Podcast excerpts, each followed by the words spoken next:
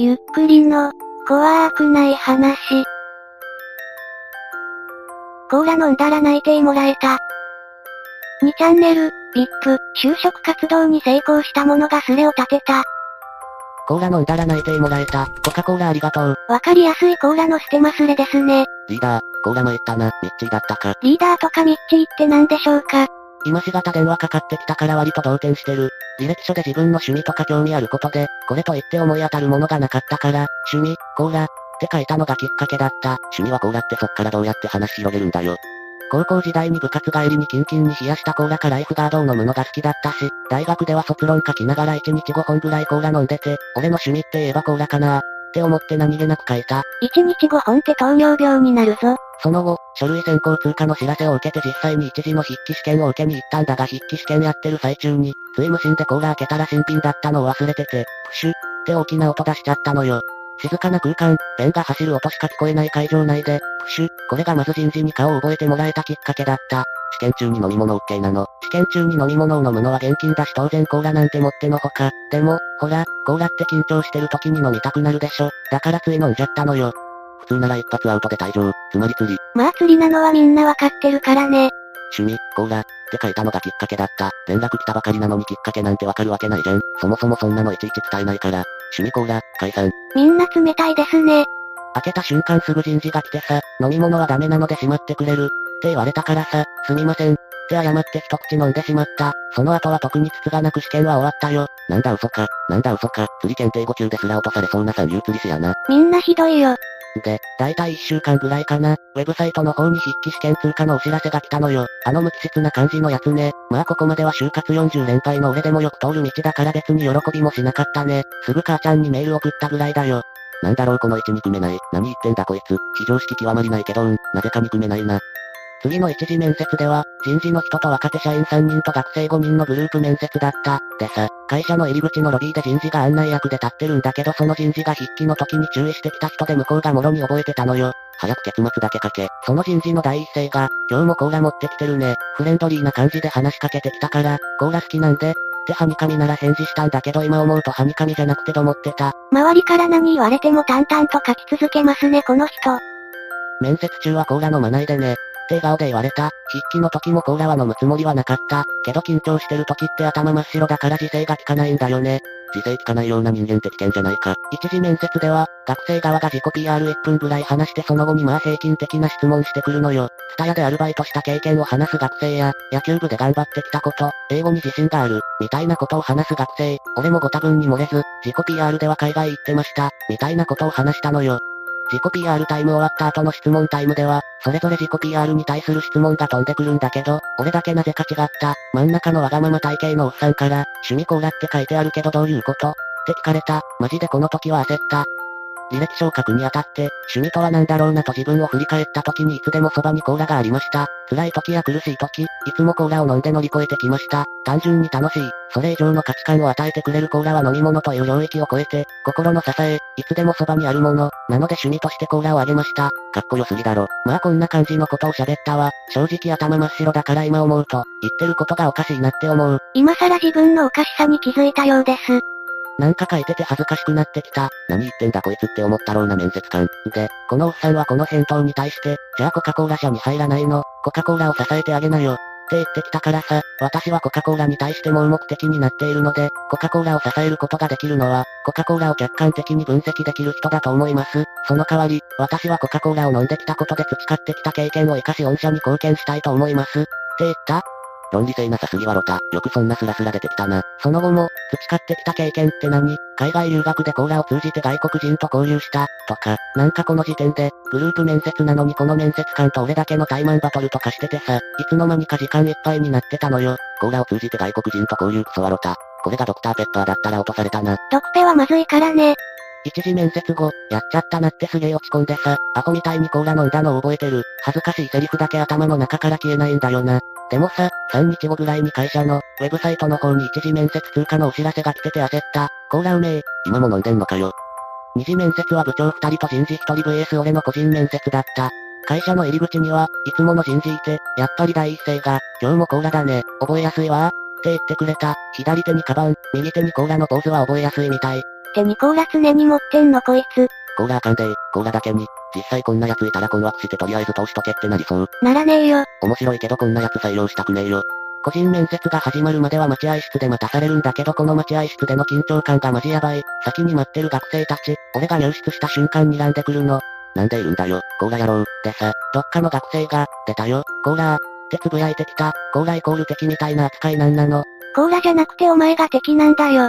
コーラ以外のものを飲んだ瞬間クビやな。ペプシ派とは言いれない敵対関係。ペプシを飲んだら切腹者だな。ペプシとかまずいから飲まないでしょ。見知らぬ奴から、コーラって呼ばれるのは学生時代はちょいちょいあったからこの時も華麗にスルーできた。やっぱコーラすごかった。すごいのはお前だぞ。待合室で20分ぐらい待たされたけど、ちょうどコーラ1本、飲み終えたぐらいだったから、最初入室した時の緊張感はうまく取れて面接に挑めた。コーラにはカフェインが含まれてるからそのおかげかもしれない。コピペみたいな同じようなこと言う連中ばっかの中コーラなんて意味不明なこと言うから逆に印象に残って通ったんじゃね。とりあえず受け答えできてるからコミュ障でもなさそうだしコーラに感謝しろよ。面接では、就活人生の中で最高の出来だった。30分間という短い時間の中で、志望動機、入社後の目標など出だしは丸暗記したことがスラスラと喋れた気がする。月光したりキャラ揺らいだりしなかったのが良かったんだろうね。一見気候に見えても筋が通っていればコピペよりかは受かりやすいと思うよ。ただ、この会社、事前に一次面接での内容を共有してるらしく一次面接でのコーラトークをここでも持ち出してきた。30分しかない面接時間でコーラの話が来るなんて想定外だった。こいつデブだろうな。コーラ好きだけどデブじゃない。ここまで何言われても無反応だったのにデブというワードに反応します。多分デブだなこいつ。おじさんもコーラ好きなんだけど、コーラの美味しさを知らない人に一言で伝えるならどう伝える？って質問が来て、なんて返したのか気になる。伝える相手が子供であれば、大人だけが知っている無限大の爽快感、大人に伝えるなら、子供と気持ちを共有できる、ただ一つだけの味と伝えます、みたいなこと言った？え、なんかかっこいい。なんかすごいな、うおう、うまいな。この面接官はすごくいい人で、俺の言ったことに対して絶対、なるほどねー、って言ってくれる見た目ぬくみずさんみたいな人だった。ハゲてたって言いたいのか？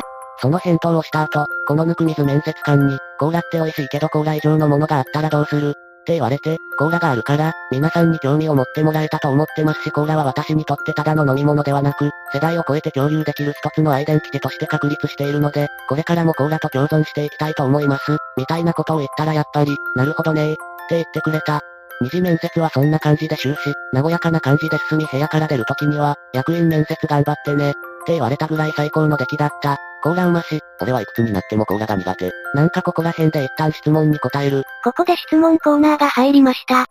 つまんね。アフィ主何歳 ?22 歳。日コマ文系。好きなラノベ何？ラノベは読まない。何歳からコーラ飲み始めたの？中学校から、最初ライフガード派だった。コーラ飲み始めたきっかけは部活顧問への反抗期から手を出した。当時の運動部顧問ってやたらとコーラはダメだとか、骨を溶かすとか上等句のように言ってたけど、それが禁断の果実のように聞こえて飲みたくなるんだよね。それからは高校、大学とずっと飲んできた。大学は校内の成長で 500ml90 円で売ってるから朝登校時、2限目終了時、昼終わり、15時ぐらいに1本ずつ飲んでる。冬場のこの時期はうまい具合に冷えてて、キレの良さが伝わりやすくて美味しい。コーラに関する返答だけ熱量が違いますね。ペクシはお嫌い。ペクシは論外。ダイエット飲む奴は自分に甘えてる。特保はナルシスト。男はコカ・コーラ一択。瓶、250、350、500缶、500ペット。どれが一番好き国産500ペットが至高。時点は瓶、虫歯になったりしたことは、なりまくりで高校生の時、前歯折った虫歯で前歯折れんのか怖いです。じゃあ好きなアニメ何？ストラトス、4、海外留学ってどこの国行ったん？英語大変じゃなかった。北欧、最初、コーラって言っても通じなかったのが辛かった。留学って言っても短期だったからすぐ帰ってきたけど。じゃそろそろ続ける。思い出しながら書いてるから気質になりがちだけど、許してね。まだ続くらしいです。役員面接は社長、役員3名、人事2名の7対1で、大きな会議室で行われた。7じゃない ?6 だ。7人だと1.5リットルじゃ足りんな。コーラで飲み会するわけじゃねえよ。この日も、会社の入り口にはいつもの人事、いつもの笑顔、そしていつもの、今日もコーラだね。この覚えてもらってる感はとても嬉しかった。よその面接に行っても、人事に顔を覚えてもらったことなんてなかったから本当に嬉しかった。待合室は相変わらずの緊張感に包まれてた。入室した瞬間の人を殺すような目を変わらない。そんな目で俺を見てもコーラはやれないけどね。どや早飲みとかしないの？しないだってもったいないじゃん。早飲みする奴ってちょいちょいいるけどあいつら絶対コーラを飲み物としてしか見てない。飲み物以外の何として見てんのこの人。役員面接では主に日常生活についての質問がメインだった。社長がひたすら質問して、役員が追加で言葉を投げてくる形式だった。色物系のコーラどう思うの？ペプシのガチ色物じゃなくても、バニラコーラとか色々あるやん。コーラフロートは唯一亜種の中では好き。大学近くの喫茶店にあるコーラフロートうめえ。コーラフロートって考えた人すごいよね。アイスとコーラってどう考えてもやばい。誰が考えたんだろう。コーラフロートと一緒に食べるラーメンとかマジうめえ。初めての役員面接、就活を始めて半年以上が経っての初体験、二次面接での出来が嘘のように消え去り、ガチガチの状態だった。この日は待合室でコーラを1本飲み切ったのに緊張感は消えず喉が渇いてしょうがなく、2本目を途中まで飲んでたところに自分の順番がやってきた。社長の質問は些細な質問ばかりだったけど正直あまり覚えてない。覚えてるのは、自分が喋りながらカバンの中にあるコーラを取り出したぐらいから。プシュ、って音で気が動転してるところから、気持ちがようやく落ち着き始めた。けど、人事の目は明らかにやばかった。とにかく謝ったよ。すいません。気が動転してつい、人事の目は切れてた。でも、社長は、気が動転してたらしゃあない。趣味コーラやからな。って関西弁で笑って許してくれた。マジ天使。完全に薬物中毒の類じゃねえか。